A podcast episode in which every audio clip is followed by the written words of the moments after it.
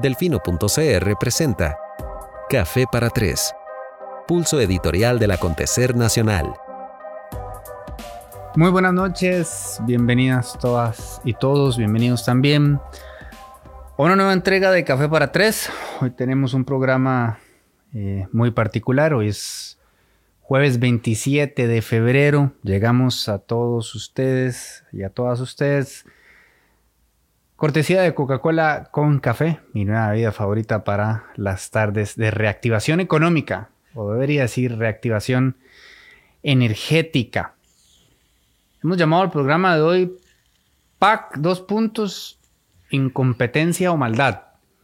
Em, ya les había hablado en un programa anterior del principio de la navaja de Hamlin, si no me equivoco, que básicamente dice que la mayoría de las veces Em, aquello que solemos atribuir a la maldad se puede explicar por negligencia o estupidez. Es bueno tener esto presente. Nuestro instinto en la mayoría de las ocasiones lamentablemente es esperar em, lo peor de los demás. Y cuando digo lo peor es atribuir propiamente a la maldad Em, aquello que han hecho. Y en muchas de las veces, simple y sencillamente se trata de, incompetencia. ¿Por qué estoy hablando de esto? Y por incompetencia podemos entender una amplia gama de cosas, ¿verdad? Falta el deber del cuidado, negligencia, incapacidad, estupidez, torpeza. ¿Por qué estoy hablando de esto? Porque hoy el programa eh, quisiera abordar la importancia de la perspectiva y del contexto una vez más. Eh, hay una imagen que me parece que es la más elocuente en este sentido. Recientemente, días atrás, compartí en Twitter un video excelente que explica cómo, dependiendo de dónde estemos parados, eh, interpretamos una cosa o la otra de un mismo incidente. Solo con cambiar el ángulo en el cual estemos de pie, podemos tener una versión muy distinta de lo que pasó. Nada, lo explica mejor que esta imagen no sé si se llega a apreciar. Ok, si estamos parados frente al 6, al pie del 6, vemos un 9. Y del otro lado, si estamos parados en la cabeza, vemos un 6. Es así de sencillo. Eh, voy a dar tres ejemplos particulares que son tres temas que voy a abordar el día de hoy. No vayamos muy lejos. Este, el Envision Festival, donde estaba yo la semana pasada. Con frecuencia muchas personas en San José opinan del festival, por ejemplo, sin haber ido. Y llegan a conclusiones eh, lo más variopintas eh, a partir de las fotografías. Bueno, evidentemente este es un ejemplo perfecto de opinar sin propiedad, pero no le vamos a quitar a nadie su derecho a eh, desahogarse o tirar este humor que a veces, bueno, frecuentemente es muy, muy bienvenido. Pero vamos a un ejemplo del Envision más particular. El año pasado, una vez que terminó eh, Teletica, y ustedes saben que yo procuro en términos generales no hablar del trabajo de los otros medios. Ayer me pidieron que opinara sobre la portada de la República, cuyos desastrosos resultados ya todos vimos.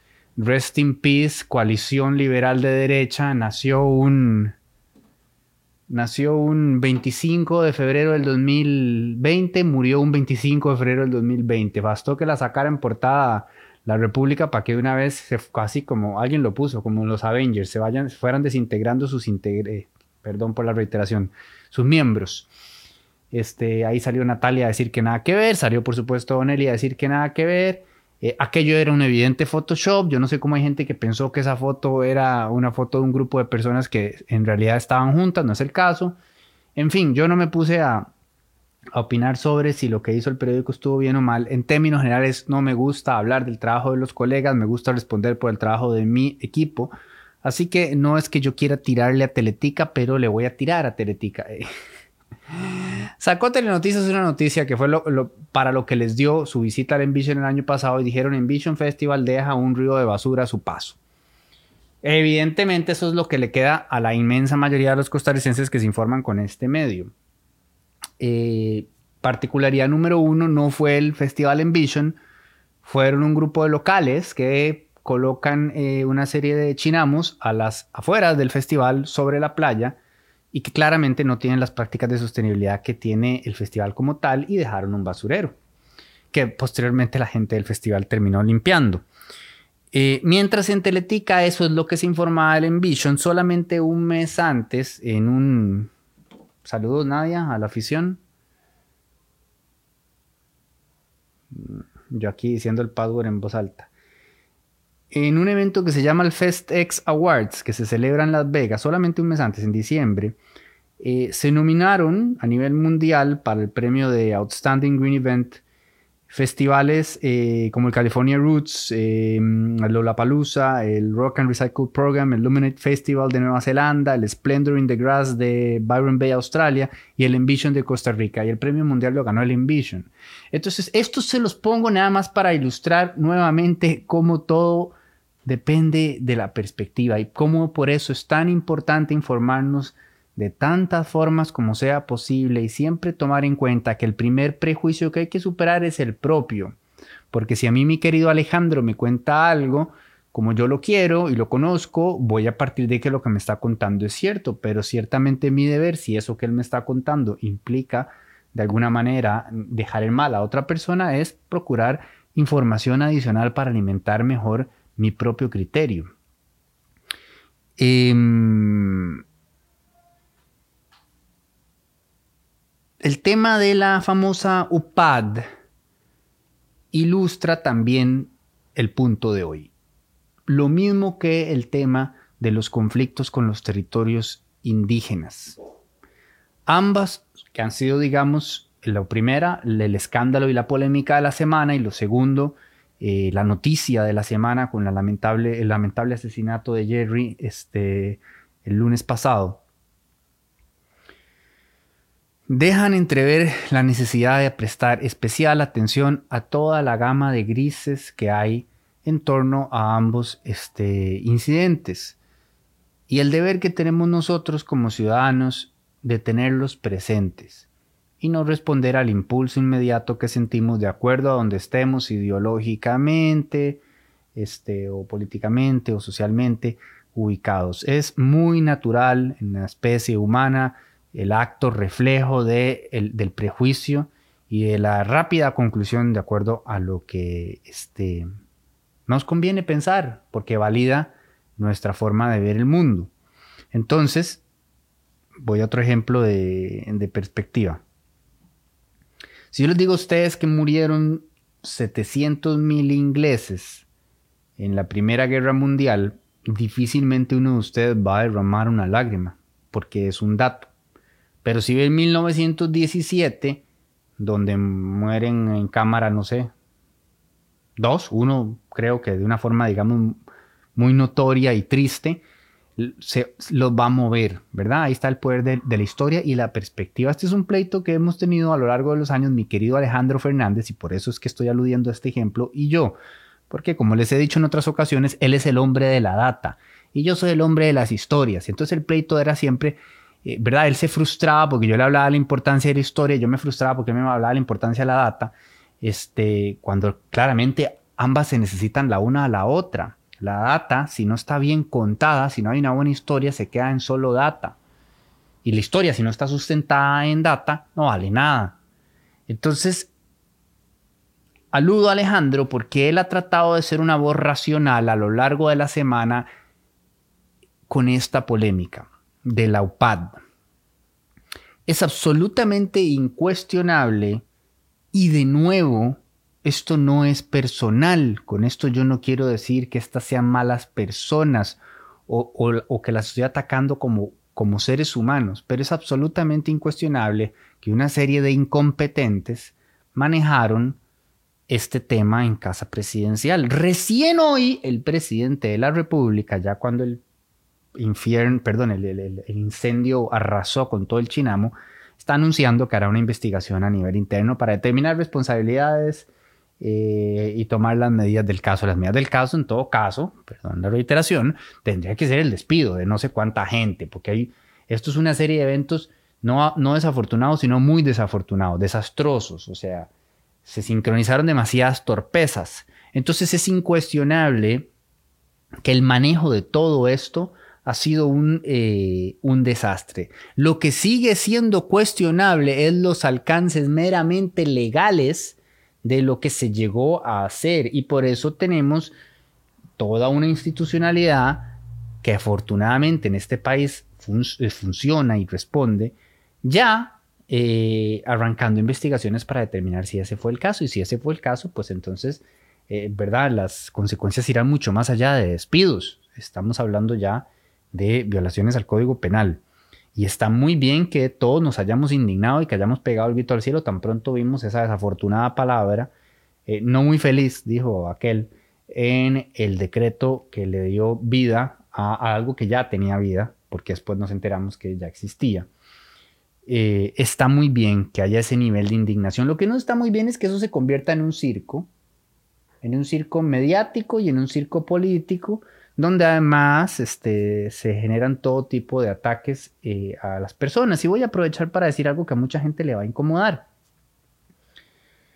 Nos indigna que al muchacho este, de la UPAD, cuyo nombre se me escapa en este momento, se le ataque en su condición eh, por su orientación sexual. Por supuesto que debe indignarnos. Y también como, como bien rescatada Luis el otro día, esa es precisamente información sensible, ¿verdad? Esa es la información privada a la que el Estado no debería tener acceso. Em, más allá de que evidentemente en este caso, no, digamos, era pública y notoria porque él mismo había compartido imágenes y más, pero el uso que se le da a eso y que se le dio en medios es inadmisible y los ataques que se le hacen a él en su condición eh, de, su orientación sexual también son inadmisibles, así como lo son la foto que se tomó con este o con el otro. Es su trabajo y lo que él hizo, lo que tenemos que revisar y lo que tenemos, este, eh, lo que hay que determinar si en efecto se hizo algo ah, inapropiado o no, pero no ha sucedido. Y ese es el punto de Alejandro. Y perdonen que estoy abordando tantas cosas al mismo tiempo, pero es que es un tema muy diverso. Alejandro ha estado toda la semana tratando de decir no perdamos de vista cuál es la discusión que hay que tener, porque nos puede salir más cara, eh, eh, más caro el remedio que la enfermedad.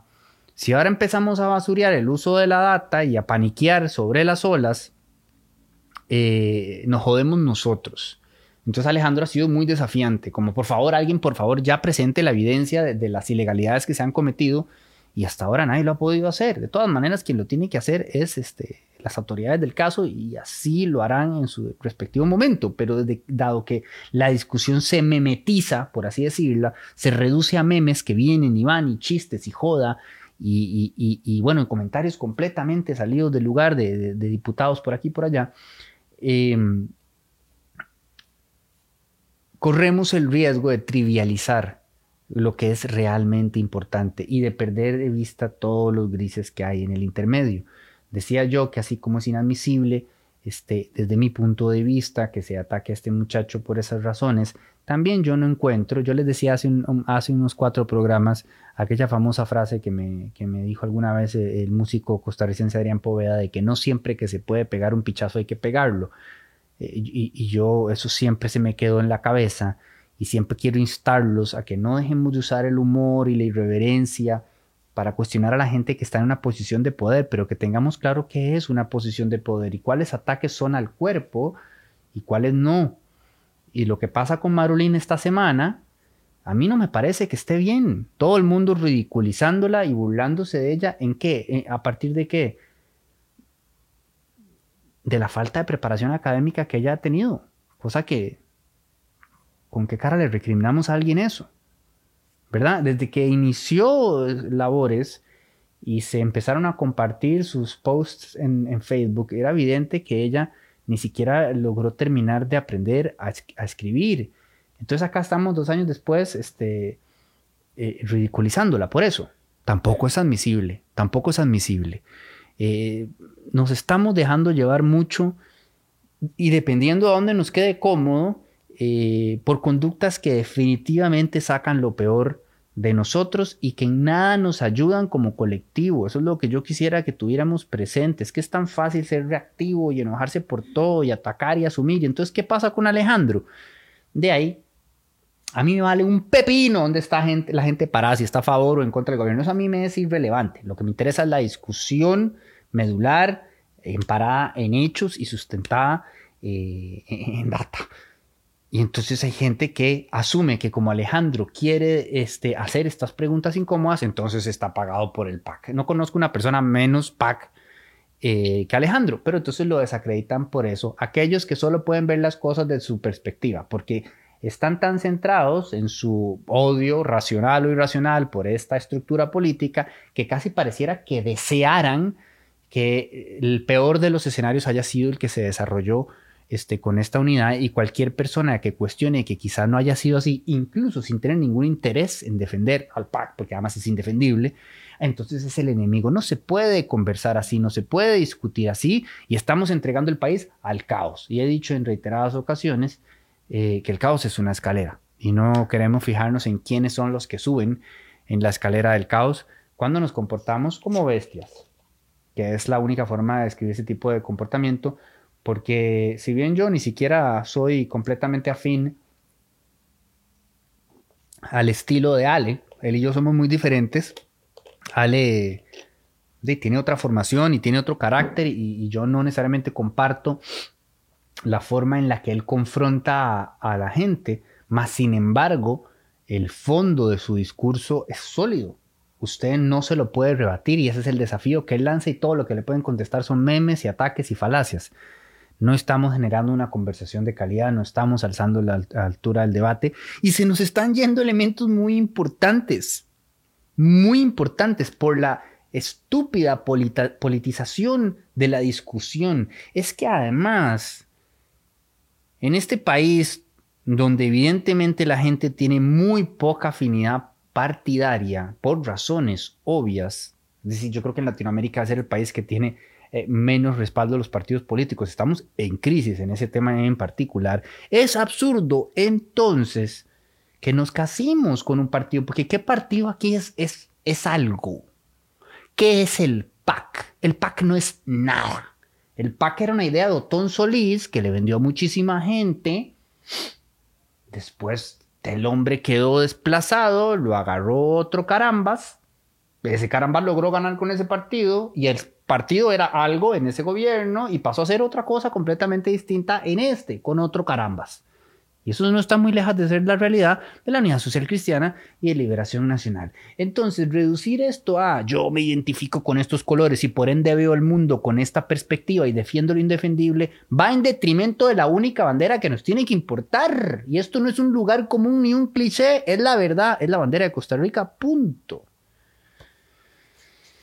Mm producción se mofa de mi patriotismo. Creo que el patriotismo es el patriotismo es el gacho, siempre se me olvida. no, el nacionalismo es el gacho, el patriotismo todo bien. ¿Y el patriotismo? ¿Cómo está la cosa por ahí? No sabes, no, no. Producción no me sirve mucho. Entonces, hay elementos escandalosos en este tema que están obviándose más allá del debacle y del absoluto desastre de comunicación en casa presidencial para manejar este tema que ha sido como para una serie de Netflix, ¿verdad? Pero sería como, usted sabe, vea, yo no sé si ustedes han visto The Office o Parks and Recreation. Imagínense una adaptación tropicalizada que se llamara Zapote y, que nos pusiera a ver lo cómico que tienen que, lo que tienen que ser las interacciones en casa presidencial. Mira, ¿qué vas a decir vos? Bueno, eh, esto. ¿Y vos qué vas a decir? Esto otro. Y, tiene sentido. ¿Quién sabe? Pero al rato nadie se da cuenta. No, todos nos damos cuenta y de inmediato, porque es un, es un desastre aquello, es un desastre.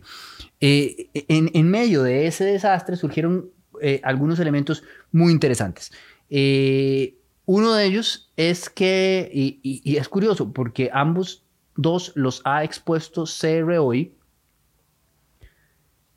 y se han quedado como intercalados en medio de, otras cosas más mediáticas y menos relevantes. Uno de ellos es que el carajo encargado de la oficina encargada de revisar decretos, hay una oficina ahí, oficina de decretos y no sé qué diablos, dijo abiertamente, nadie nos trajo esto. Este decreto nosotros no lo revisamos. O sea, la gente que se especializa en revisar lo que hay que revisar para que cuando lo firme el presidente no meta las patas, no lo, no lo vio. Y no lo vio porque los dos responsables de llevarlo, le hace el, ministro de Mideplan y el ministro de Presidencia, no lo llevaron. Eso es un escándalo, eso es un relajo. ¿Cómo el presidente firma eso? Después sale el ministro de Presidencia diciendo, bueno, no, sí, pequé por omisión. ¿Vos crees, hombre? Eh, eso, eso es muy delicado. Porque si la explicación del gobierno es que es un error cuasi filológico, digamos, de corte de redacción que no representa lo que querían hacer, lo cual tiene mucho sentido. Tiene mucho sentido. Si el gobierno tuviera la intención de manejar información sensible nuestra de forma, em, digamos, irregular, no lo anunciarían en un decreto, mi gente, no lo publicarían en la Gaceta. Ya por sentido, esto que estoy diciendo yo, y con un saludo a mi querido Lucho, es lo primero que tendría que haber dicho en todo caso el presidente, pero ni paso les da. Si quisieran hacer la cosa fea que se supone que algunos asumen que querían hacer, lo hubieran hecho por secreto de Estado, no ponen un decreto y vámonos. ¿Ok?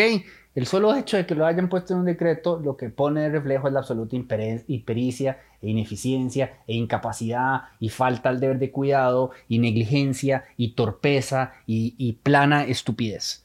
Eh, y además el hecho de... Es eso es preocupante, es preocupante que no se tenga ningún protocolo para nada, ni siquiera para revisar eh, eh, el, decreto, que lo hay y no lo cumplieron y no pasa nada. Y resulta que entonces hoy cerró y saca otra nueva nota que no entiendo por qué titularon como titularon, porque como que quisieron ahí este, dar a entender que PISA tenía algo que ver con este decreto casi dando a entender que, él era el autor intelectual, digamos. Y eso yo creo que hizo que la gente perdiera vista lo más importante que venía en esa noticia, que es muy grave. Y es lo siguiente. Mideplan, julio de 2019. Se recomienda no aprobar la creación de dicha oficina. El decreto no es claro respecto al tipo de datos que le corresponderá analizar a esta dirección.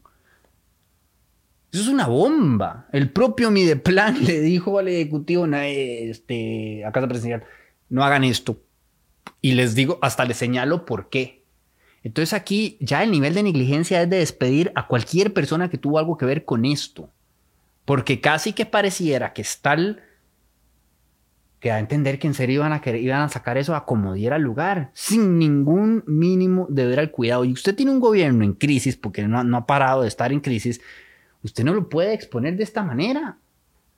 Entonces, e, e, e, es absurdo. Y estos son temas muy delicados y muy importantes que ponen de manifiesto que, uno se pregunta, hermanos, ¿de quién estamos?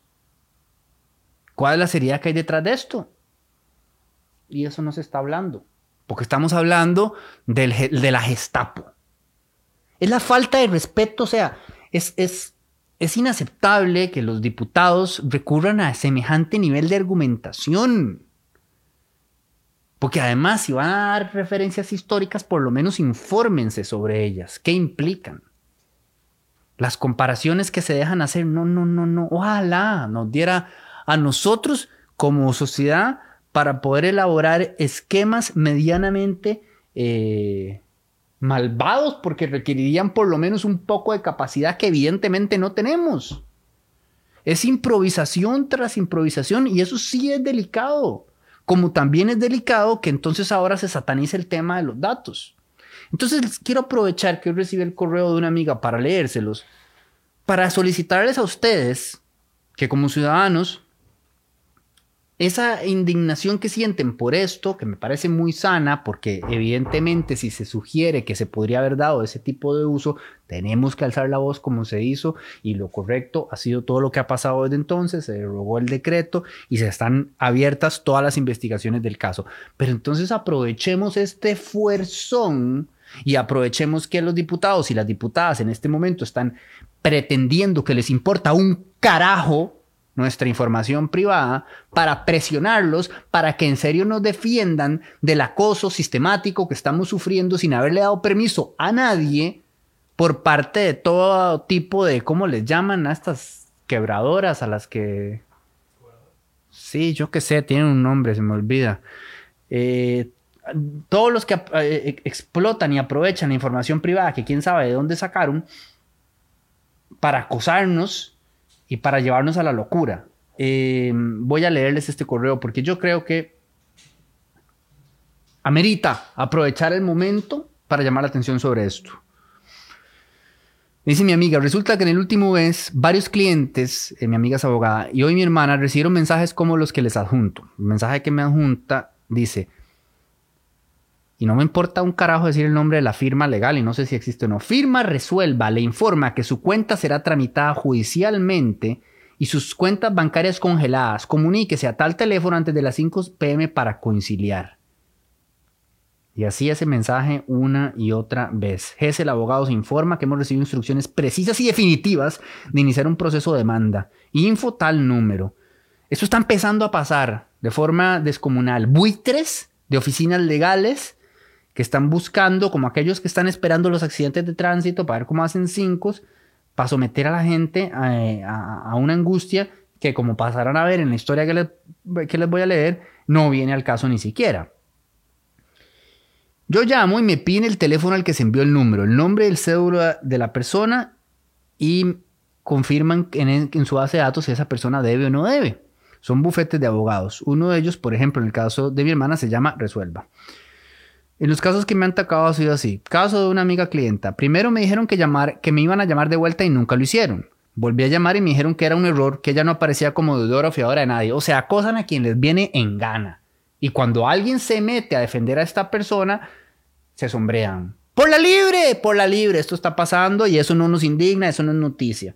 Caso de mi hermana, me dijeron que ella no aparecía, que estaba enviando, estaban enviando mensajes masivos y a veces esos teléfonos habían sido de otro deudor que los había puesto de referencia en el expediente o algo así. ¿Cuánta gente que es estafada desde los call centers de la reforma? Nadie le importa, nadie le importa. Ahí circulan los videos de los compas haciendo las llamadas.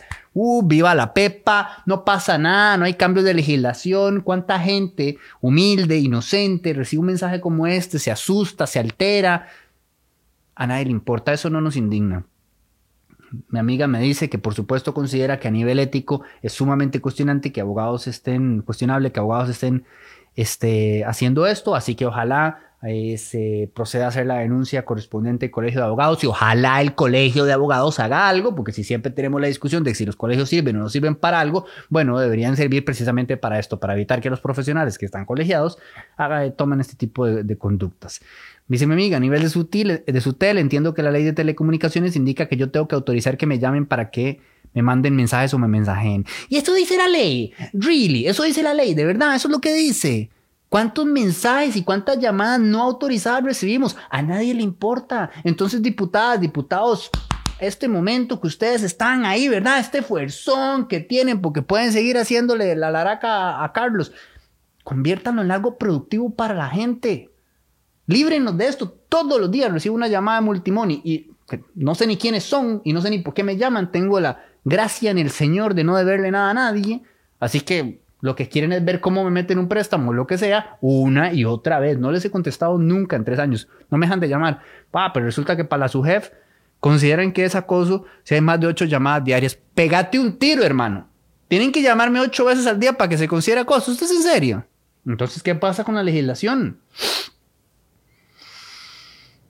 Cuando les pido que me manden el consentimiento de mi cliente para realizar estas comunicaciones, obvio cambian el tema porque no lo tienen. No lo tienen y no les importa. Entonces, bueno, mi amiga, eh, ¿verdad? Trata de armar algún...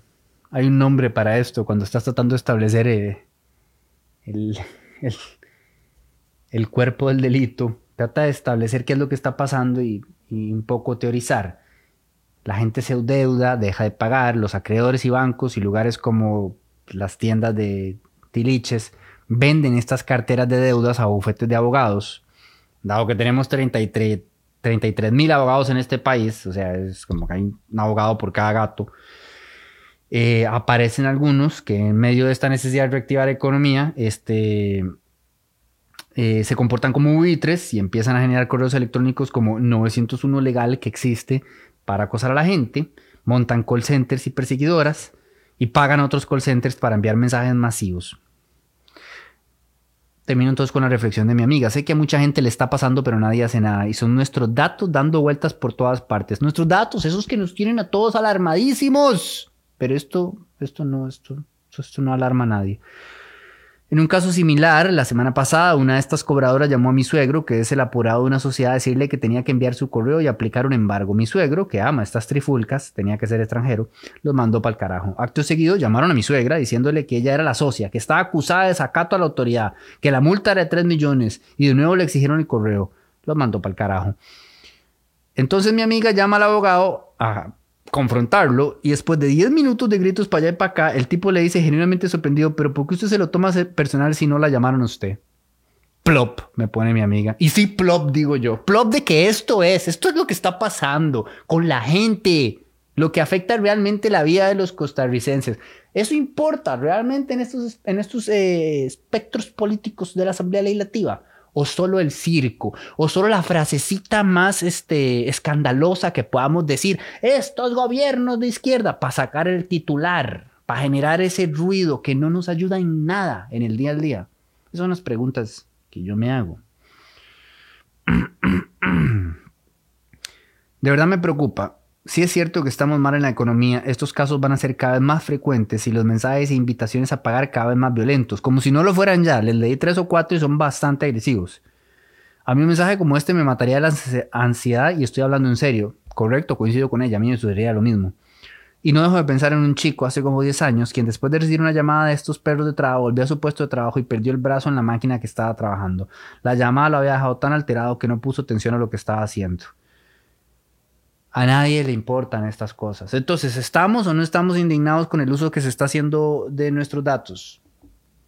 ¿Van o no los diputados a hacer algo más que un circo en este momento? A mí me parece fenomenal que hagan la comisión de investigación y que llamen a todo el mundo a declarar y que se establezca sin pie a dudas eh, quiénes son los responsables de este desastre. Lo que pasa es que mientras esto sucede, que podría terminar resultando ser en efecto producto de una secuencia de torpezas y de incompetencia que de todas maneras deberían de ser eh, sentadas dichas responsabilidades, pero digamos que en el mejor de los escenarios, Dios así lo quiera, solo es una torpeza. Mientras estamos todos discutiendo esto, el país está esparramando por todo lado. Eh, no sé si vieron hoy lo que salió de, de Sebanacio, que lo he hablado como cuatro o cinco veces ya. Eso es un tortón, una estafa gigantesca. Plata a los costarricenses, nada le importa. Em, hoy el exministro de Obras Públicas y Transportes publicó un artículo en, en, Delfino CR acerca del aeropuerto Orotina, diciendo que los estudios sí existían. Pero este gobierno dijo que no había estudios o, que la idea era toda mala y que no sé qué. Y entonces uno infiere que parece ser que aquí lo que hay es un conflicto de intereses porque de nuevo la gente que está en posición de poder hace lo que quiere hacer de acuerdo a lo que le sirva a, cada uno de estos mini segmentos y no al país. Entonces aquí estamos al propio PAC peleando con el propio PAC, pero no tenemos claridad, no hay transparencia. ¿Estaban o no los estudios? ¿Por qué se iba a hacer o no se iba a hacer al aeropuerto? ¿Por qué se dijo que se iba a hacer y después nada más dijo que no se iba a hacer? Esas son las cosas que afectan a todo el país.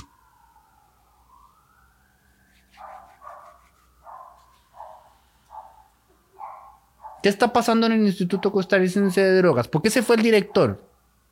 Subejecución, nos dijeron. ¿Veis? si se tienen que ir los directores de todas las unidades donde hay subejecución, y los sacamos a todos. No, hay algo más, tiene que haber algo más. Y resulta que es un temita particularmente importante y una discusión que nunca queremos tener. ¿Qué está pasando con el abuso de drogas? ¿Qué genera? Eh, ¿Es el tema de fondo eh, la sustancia o es el tema de fondo eh, la inequidad, la desigualdad, la pobreza, la falta de oportunidades?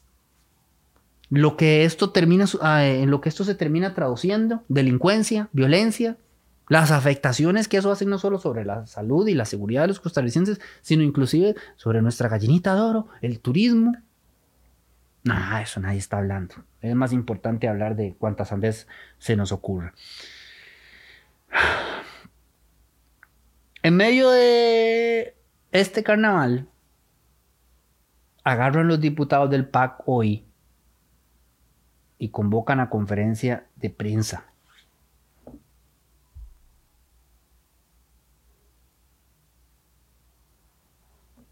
Como pudieron ver en esa imagen, dice, nada se ha hecho en secreto ni para espiar. Hecho comprobado número uno. ¡Basta! basta por amor de Dios, basta. O sea, ¿quién se sentó y dijo, chicos, qué les parece este super título? A ver, para empezar, no es a ustedes a los que les eh, compete comprobar hechos. Y para terminar, nadie les va a creer a ustedes sus hechos comprobados cuando representan al oficialismo. Eso, por eso me da tanta risa que el meme que sacaron hoy de Spider-Man, donde decía, presidencia investigará presidencia eh, para determinar responsabilidades del caso UPAD. Spider-Man haciéndose así. Eh, 2 y 15 pm se convoca la conferencia de prensa. 2 y 14 pm se suspende y no se hace. ¿Qué dice? Que porque no estaba toda la bancada. Un relajo. Respiro profundo. Y vengo del Envision, muchachos, donde me fui a relajar y donde pasé una semana espectacular y conecté con la tierra, hice amigos de todo el mundo. Eh, es mi semana de vacaciones al año. Y así que vengo más feliz y relajado que nunca. Y, no parece, parece que no estoy proyectando eso, pero vieran lo bien que me siento y lo tranquilo que estoy. Más sin embargo, la vehemencia obliga a, pues, a hablar con cierto grado de indignación. Un disparate de esta conferencia de prensa que no se llegó a celebrar y un título que no, este, que no viene el caso. Además, nada se ha hecho en secreto ni para espiar. Bueno, y ahí sí, incluso si ese fuera el caso, otro título alternativo podría ser todo se ha hecho con torpeza, incompetencia, negligencia e irresponsabilidad. Y vuelvo y repito lo que dije hace como tres programas, el propio Carlos Alvarado dijo, utilizando una frase que este servidor había tirado antes, que el primer acto de corrupción es aceptar un puesto para el que no se está preparado. De ahí, aquí hay como 17 en fila que no estaban preparados para hacer lo que tenían que hacer, porque usted no pone al presidente a firmar algo que no se ha revisado. Yo creo que eso no pasó ni por un editor. Porque un editor hubiera visto esa palabra y hubiera dicho, eh, amigos, aquí dice confidencial, o sea, ¿qué están hablando? Yo no sé nada de leyes, ni, ni sé qué, pero esto o acá, alguien, nadie, nadie, ni siquiera los eh, chequeos y balances internos que este, por disposición legal ya existen para evitar estos escenarios. No. Y luego las personas que van y tienen que explicar, explican más. O sea, casi que lamento haberme perdido la conferencia de prensa porque no, no, no me cabe en la cabeza qué podrían haber querido decir. Dejemos ahí el tema de UPAD y pasemos al tema eh, de la recuperación de tierras. Y nuevamente, tratando de hacer énfasis especial en los matices y en la necesidad de perspectiva y en la necesidad de no caer en esas dicotomías que nos hacen dividir las cosas en esto o lo otro. No adelantar criterio, no asumir nada y no pensar, primero, eh, cometemos el error frecuentemente de pensar que tenemos que opinar de todo. Deberíamos de opinar de solo lo, aquello de lo que tenemos suficiente información. Y segundo, este, no opinar precipitadamente, ¿verdad? creo que lo primero y lo segundo que dije es exactamente lo mismo, pero es un mensaje que hay que darle especial énfasis. Este es un tema muy complejo. Lo que podemos decir con absoluta certeza es que el resultado de la inoperancia estatal, porque además a mí me encanta que la gente necesite siempre un chivo expiatorio y por ende siempre responsabilice al gobierno de turno de todas sus desgracias. Y bueno, tampoco es tan difícil cuando el gobierno de turno eh, pasa de desgracia en desgracia. Pero si ampliamos el espectro, nos damos cuenta que este país venía más o menos bien hasta 1980, trágicamente el año de mi nacimiento. Y a partir de ahí ha venido más o menos mal, con una complicidad histórica, gobierno tras gobierno, póngale usted al partido que usted quiera. Y durante todo este lapso de tiempo, ese es el hecho que si podemos dar por descontado. Ha habido una absoluta negligencia estatal en el trato de este tema, porque históricamente a la población indígena aquí se la ha ignorado una y otra vez, sistemáticamente.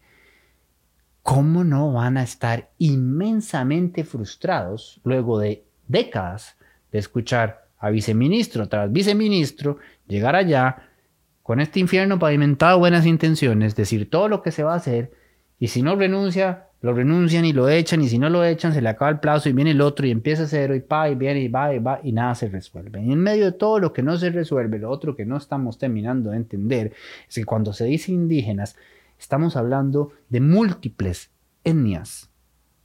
¿Ok? Entonces tampoco se puede generalizar y hay que entender que este conflicto en particular, por ejemplo, en la zona de Buenos Aires, tiene distintas etnias eh, confrontadas entre sí, más allá de lo que entendemos como indígenas y, blancos, digamos, que es la forma en la que se este, simplifica eh, vulgarmente este, el conflicto. Es muy delicado, es muy complejo, tiene muchos matices. No se puede, además desde aquí, desde San José, nos vamos a dar el taco de llegar a, cualquier conclusión.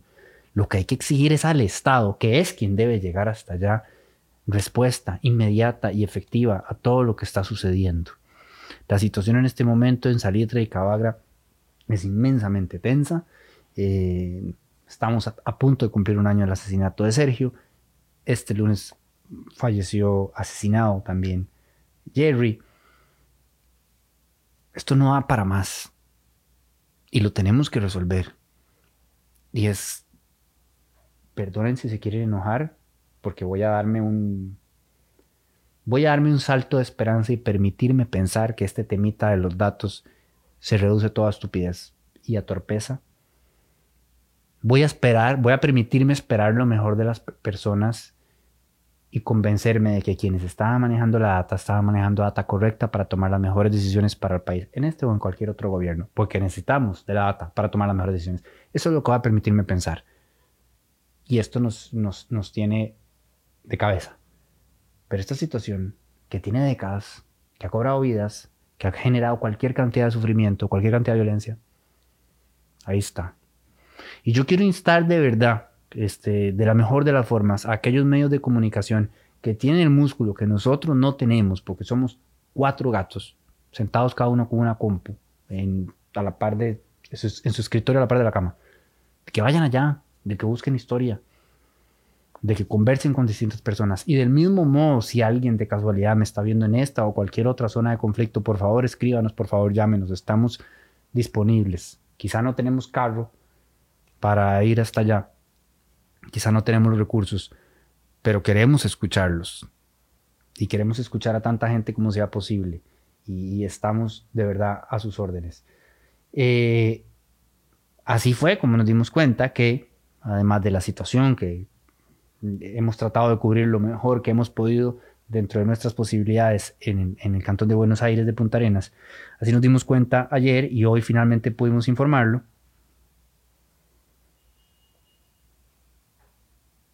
Espérense que estoy aquí desbloqueando. Eh, con, con, la noticia que acabamos de compartir hace unos 30 minutos, problemas en territorios indígenas llegan también al Caribe Sur. Territorio indígena Kekoldi.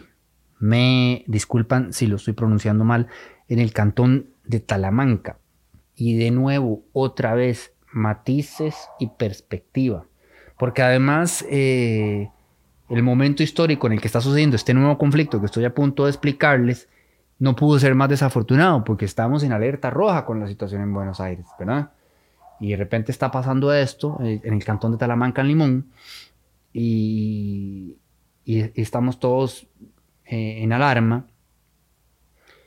y no pudo ser un peor momento. Y esta es otra bronca de años. Por allá del 77, me parece, si no me equivoco, 79, este, con la ley se establecieron los límites territoriales de los distintos territorios indígenas y las condiciones en las cuales los territorios indígenas operan, que son muy particulares eh, y que, por ejemplo, no permiten que se le eh, compre, perdón, venda o alquile a personas no indígenas dentro de esos territorios.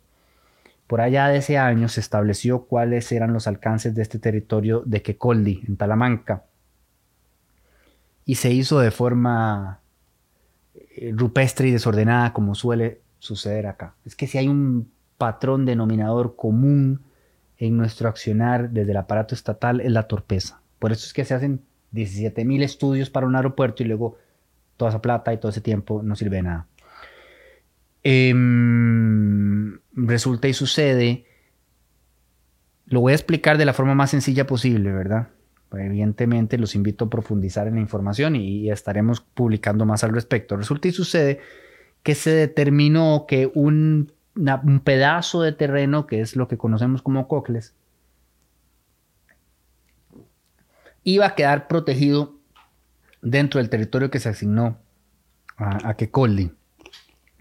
Y luego se dieron cuenta que los indígenas en los últimos 200 años no habían utilizado ese terreno y que más bien estaba habitado por población afrodescendiente que lo había habitado desde principios de siglo.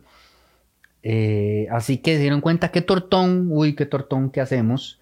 Eh, y por ahí del 96, en el gobierno de Figueres, se emite un decreto donde se supone que a partir de conversaciones con los distintos integrantes de la comunidad y que esta es una comunidad, de nuevo, debe ser, o sea, si ustedes han ido a Puerto Viejo, se dan cuenta de lo inmensamente diverso que es ese sector del país. todas las poblaciones están ahí representadas y muy cerca las unas de las otras. Entonces, ¿qué pasó, producción? Un gato o vos una disculpa para todos los que nos están escuchando en el futuro y para quienes nos están siguiendo en el presente. Em, parece que se concilió y se conversó con las distintas poblaciones y se negoció entonces extender el terreno de Kekoldi hacia adentro a la montaña y ese otro desafectarlo, como quien dice, liberarlo para que quienes ya vivían ahí pudieran seguir viviendo ahí. Y así se hizo en el 96 con un decreto que entonces amplió para adentro y desamplió, redujo para afuera, hacia el lado, digamos, de la playa. Y hubo paz y todo el mundo se entendió bien hasta que en el 2010 este, representantes de la comunidad de Kekoldi llevaron esto a juicio este, reclamando que el procedimiento bajo el cual en el 96 se tomó esa decisión y se emitió ese decreto no eh, estuvo a la altura de eh, el convenio internacional que tiene firmado Costa Rica que determina que cuando se va a tomar una decisión cualquiera que pueda afectar a una comunidad indígena, debe hacerse una consulta indígena en, determinadas circunstancias. Es decir, no se cumplió con el protocolo necesario para validar esa decisión. O sea, nuevamente torpeza del Estado. Y lo llevaron a juicio y perdieron en primera instancia, o bueno, pues no, se resolvió a su favor en primera instancia, tampoco en segunda, y recién hace un par de semanas, o me parece que en diciembre pasado, la sala primera les dio la razón. Como resultado de esto, eh, si no me equivoco, espero no estar equivocado, el terreno adicional que recibieron sí me parece que lo pueden conservar, pero el terreno que se concedió eh, pasa a volver a ser afectado y pasa a volver a ser de ellos y pasa a volver a ser territorio indígena protegido. Por ende, todas las casas de habitación, restaurantes, hoteles y comercios que están ahí ubicados, chao París.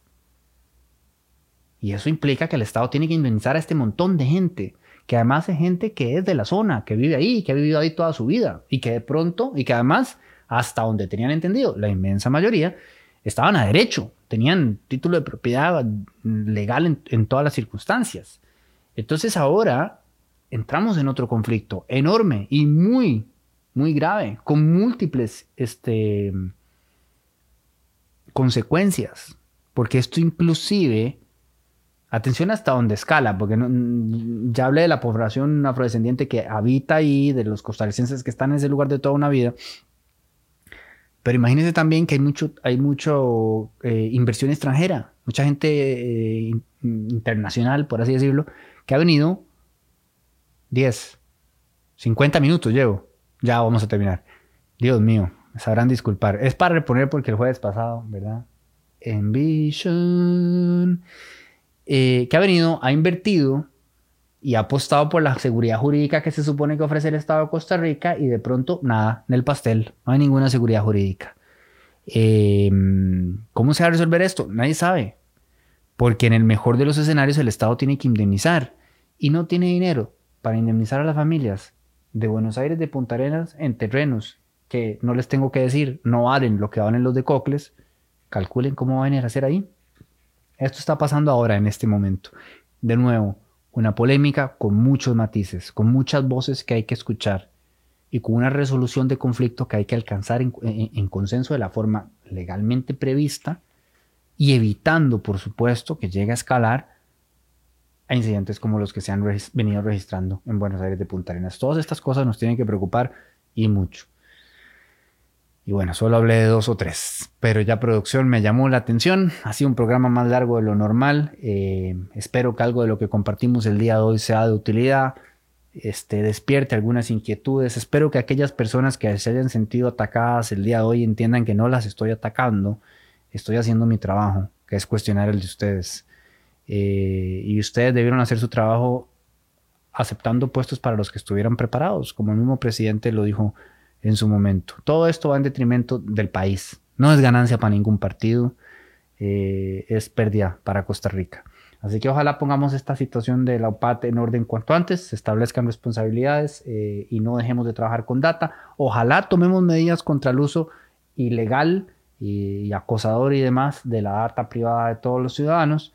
Y por supuesto, ojalá encontremos una feliz y pronta resolución al conflicto en territorios indígenas para que todos este, los distintos grupos étnicos indígenas eh, recuperen plenamente el derecho a sus tierras que tienen desde hace 40 años y que no ha sido atendido por el Estado. Gracias a todas y a todos.